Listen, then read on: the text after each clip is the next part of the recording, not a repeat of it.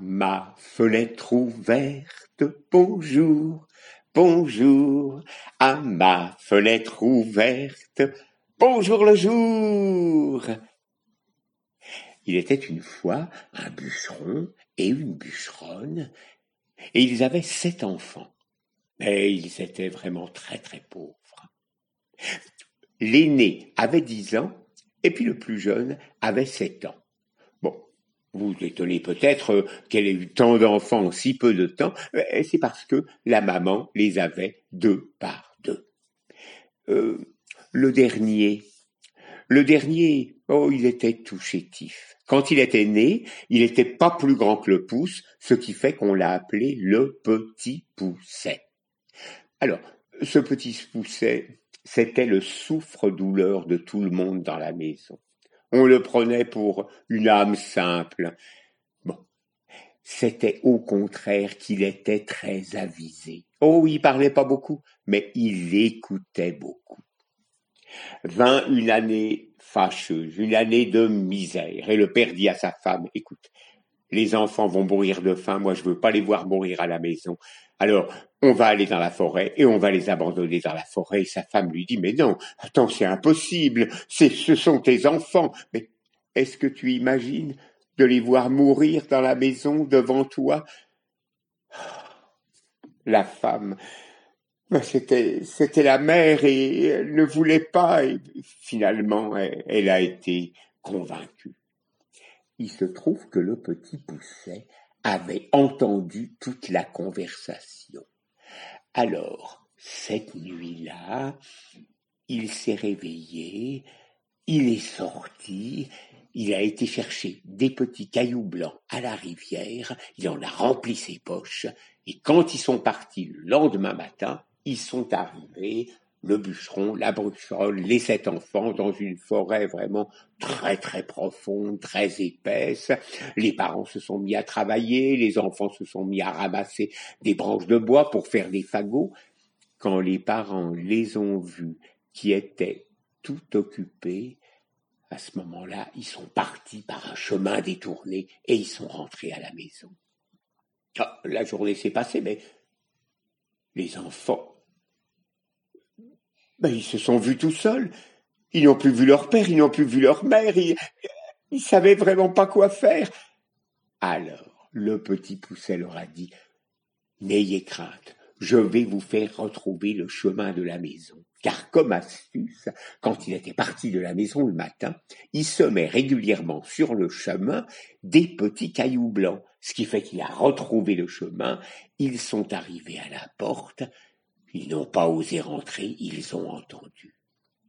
Mais ce qui s'était passé dans la journée, quand le père et la mère étaient rentrés à la maison, il se trouve qu'un serviteur du grand seigneur était venu leur porter dix écus, dix écus qu'il devait depuis très très longtemps à ses paysans. Alors, ben, le père a envoyé la mère aussitôt acheter de la viande. Elle a acheté de la viande beaucoup plus que pour deux personnes et, et quand ils sont revenus à la maison, elle a préparé la viande, mais elle a dit, mais tu vois, si on n'avait pas abandonné nos enfants, il y aurait à manger pour tout le monde maintenant. Et il a dit, mais tais-toi. Elle l'a répété, elle l'a répété, elle l'a répété, et puis... Ah, le mari était fort agacé. Et il lui a dit, moi, j'aime bien les gens qui disent quelque chose, mais j'aime pas les gens qui disent qu'ils ont toujours bien dit. Enfin, toujours est-il que vers la fin de la journée, les parents continuaient à se disputer, mais les enfants écoutaient. Et la mère se lamentait, ah, si nos enfants étaient là, ils pourraient manger. Et tous les enfants se sont mis à dire, nous voilà, nous voilà. La mère a ouvert la porte, a vu ses enfants, a ouvert ses bras, et puis il y avait surtout Pierrot, c'était l'aîné. Oh, elle l'adorait le Pierrot, parce qu'il était un peu roux de cheveux, et elle aussi était un petit peu rousse. Bon, eh bien, tout cela a duré euh, le temps que les dix écus soient dépensés, mais après, ben, il s'est passé exactement la même chose et le père a décidé d'abandonner ses enfants dans la forêt et qu'ils iraient beaucoup plus loin.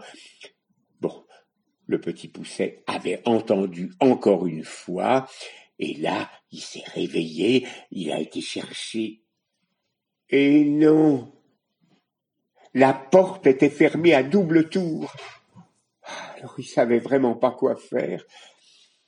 Bon, ben quand ils sont partis le matin, la mère a donné un petit quignon de pain à chacun des enfants et le petit poussé a dit Oh, je vais casser mon petit bout de pain et je vais mettre des petites miettes tout le long du chemin et comme ça on retrouvera la maison ce soir. Et puis bah c'est ce qu'ils ont fait. Les parents, comme la dernière fois, sont partis. Puis les enfants se sont retrouvés tout seuls. Ils se sont mis à pleurer. Enfin toujours est-il que le petit pousset leur a dit je vais vous reconduire à la maison. Mais quand il est arrivé bah, un peu plus loin sur le chemin, il n'y avait plus une miette de pain.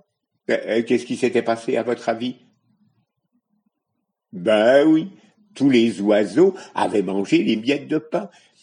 Ce qui fait que les enfants, ben, ils ont continué à marcher, voir s'ils pouvaient retrouver la Ils se sont complètement égarés et ils pleuraient. Et maintenant, il y avait un vent qui s'était levé, qui faisait des bruits dans les arbres terribles. Ils avaient l'impression d'entendre des loups partout qui allaient les dévorer. Et puis il s'est mis à pleuvoir et ils ont été tout le corps entièrement mouillé. Le petit pousset est monté tout en haut d'un arbre. Il a regardé. Oh, il a vu une petite lumière, mais qui était vraiment très très loin. Donc il est redescendu dedans. Mais quand il est redescendu, eh ben, il voyait plus la lumière. Bon, il avait repéré la direction, ils se sont mis à marcher. Et puis tantôt, quand il montait un petit peu, il voyait la lumière. Puis quand il redescendait, il ne la voyait plus. Enfin, toujours est-il qu'ils sont arrivés. C'était une maison. Ils ont frappé à la porte. Une femme leur a ouvert et leur a dit et qu'est-ce que vous venez faire? Oh, écoutez, madame, voilà, nous sommes perdus. Et puis, on est dans la forêt, on a peur de se faire manger par les loups. Est-ce que vous voudriez bien accepter de nous loger pour cette nuit? La mère a dit, mais les pauvres enfants, c'est une maison d'un ogre. C'est mon mari, et il mange les petits enfants. Vous pouvez pas rester ici. Madame, on aime mieux être mangé par votre avis, peut-être qu'il par votre mari, peut-être qu'il aura pitié, tandis que dans la forêt, c'est sûr, on va être mangé par les loups. Bon, alors finalement, la femme les a fait rentrer, et puis euh, elle les a mis près du feu où était sur une broche un mouton qui était en train de prendre de très belles couleurs. C'était le repas pour l'ogre qui allait rentrer tout à l'heure. Elle les a fait sécher, et puis on a entendu à la porte Toc, toc, toc, toc, toc. C'était l'ogre qui rentrait aussitôt. Elle les a fait mettre sous le lit, et puis elle a été ouvrir la porte, elle a accueilli son mari, son mari a dit Allez, à boire, à manger.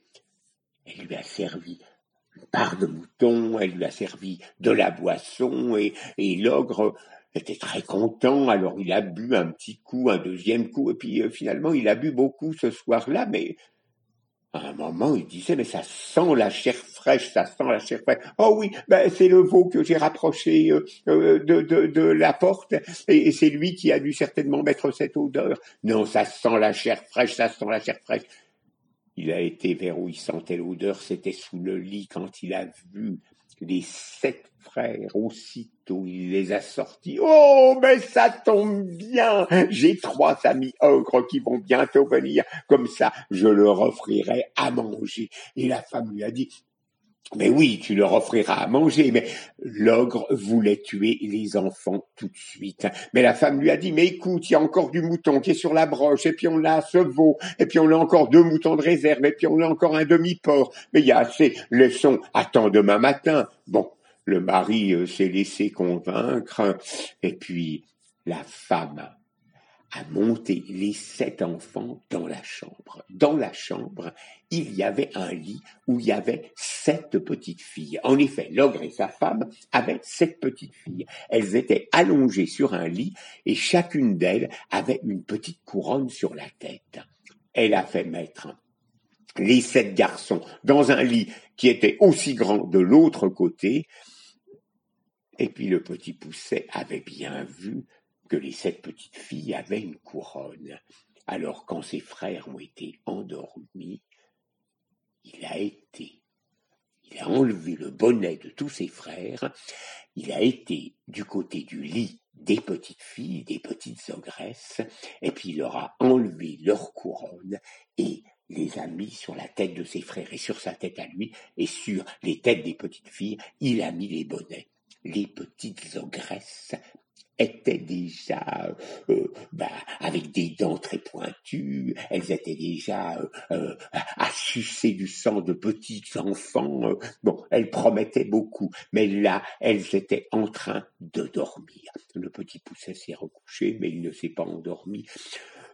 Bon, il se trouve que l'ogre avait changé d'avis. Après avoir beaucoup bu, il est monté dans la chambre avec un couteau et il voulait égorger les sept enfants.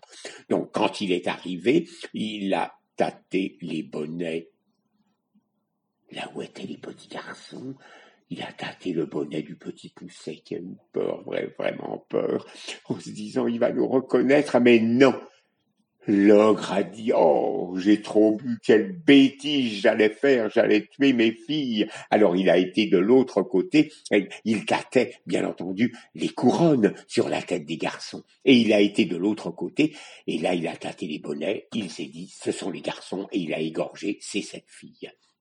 Quand l'ogre a été se coucher avec sa femme, le petit poussé a réveillé tous ses frères et leur a dit il faut partir absolument. Et ils sont partis et ils ont marché, ils ont marché, ils ont marché, ils ont marché. Ils savaient pas où ils allaient, mais enfin toujours est-il qu'il fallait fuir cette maison. Donc ils ont fui cette maison. Et puis le lendemain matin, quand l'ogre s'est réveillé, il a dit à sa femme va habiller les garçons. La femme, elle savait pas trop quoi faire. Bon, enfin, qu'est-ce que signifiait habiller les garçons? Enfin, toujours est-il qu'elle est montée. Quand elle a vu ces sept filles qui étaient égorgées, elle est tombée évanouie. L'ogre, alors, ils descendent. Comme personne ne répondait, il est monté. Quand il a vu ces sept filles qu'il avait égorgées, oh l'horreur, il a dit, oh, ils me le paieront. Alors, aussitôt, il a envoyé de l'eau sur la tête de sa femme, il lui a dit Donne-moi les bottes de sept lieues. En effet, il avait des bottes qui lui permettaient de parcourir d'énormes distances. La femme lui a mis ses bottes de sept lieues, et puis il a commencé à marcher. Il savait pas où étaient partis les enfants, il a été dans un coin, dans un autre. Enfin, toujours est-il qu'à un moment, il s'est retrouvé sur la route où étaient les sept garçons. Les sept garçons marchaient, et ils étaient presque à cent mètres de la maison de leur père. Mais voilà que l'ogre qui avait enjambé les montagnes, qui avait traverser les rivières comme si c'était un petit ruisseau, le voilà qui arrivait. Donc, aussitôt, il a caché ses six frères sous une pierre, une grosse pierre où il y avait une petite caverne dedans, et puis lui s'est caché avec ses frères. L'ogre était vraiment très très fatigué. Bon, il a vu ce rocher, euh, il s'est reposé sur le rocher et finalement il s'est endormi quand il ronflait, il ronflait tellement fort que les enfants avaient aussi peur que quand il les avait menacés la première fois de les égorger avec son couteau. Enfin, toujours est-il que le petit pousset a dit à ses frères de vite rentrer à la maison des parents, et puis lui, il a doucement enlevé les bottes de sept lieues de l'ogre, il les a mis à ses pieds parce que ces bottes étaient faites c'est-à-dire qu'elle se modelait à celui qui les portait. Donc il a mis ses bottes de sept lieues, et puis aussitôt il est parti à la maison de l'ogre. Il a vu la femme de l'ogre, et il lui a dit, écoutez, il faut absolument faire quelque chose. Il y a des bandits qui ont attaqué votre mari, ils, veulent lui couper la gorge s'il ne lui donne pas tout son argent. Alors donnez vite tout l'argent de l'ogre. Moi, regardez, il m'a, il m'a permis de mettre les bottes de sept lieues pour que j'aille vite vous retrouver. Aussitôt, la femme lui a donné tout l'or, tout l'argent qu'ils avaient, et puis le petit pousset est reparti avec l'or et l'argent, avec ses bottes de sept lieues. Il est arrivé à la maison, il a été fêté par tout le monde, et dorénavant, eh bien leur vie s'est très bien passée. Ils étaient heureux. Et puis, ils n'ont plus jamais manqué de nourriture, ils n'ont plus jamais eu faim de leur vie. Et mon histoire, elle est finie.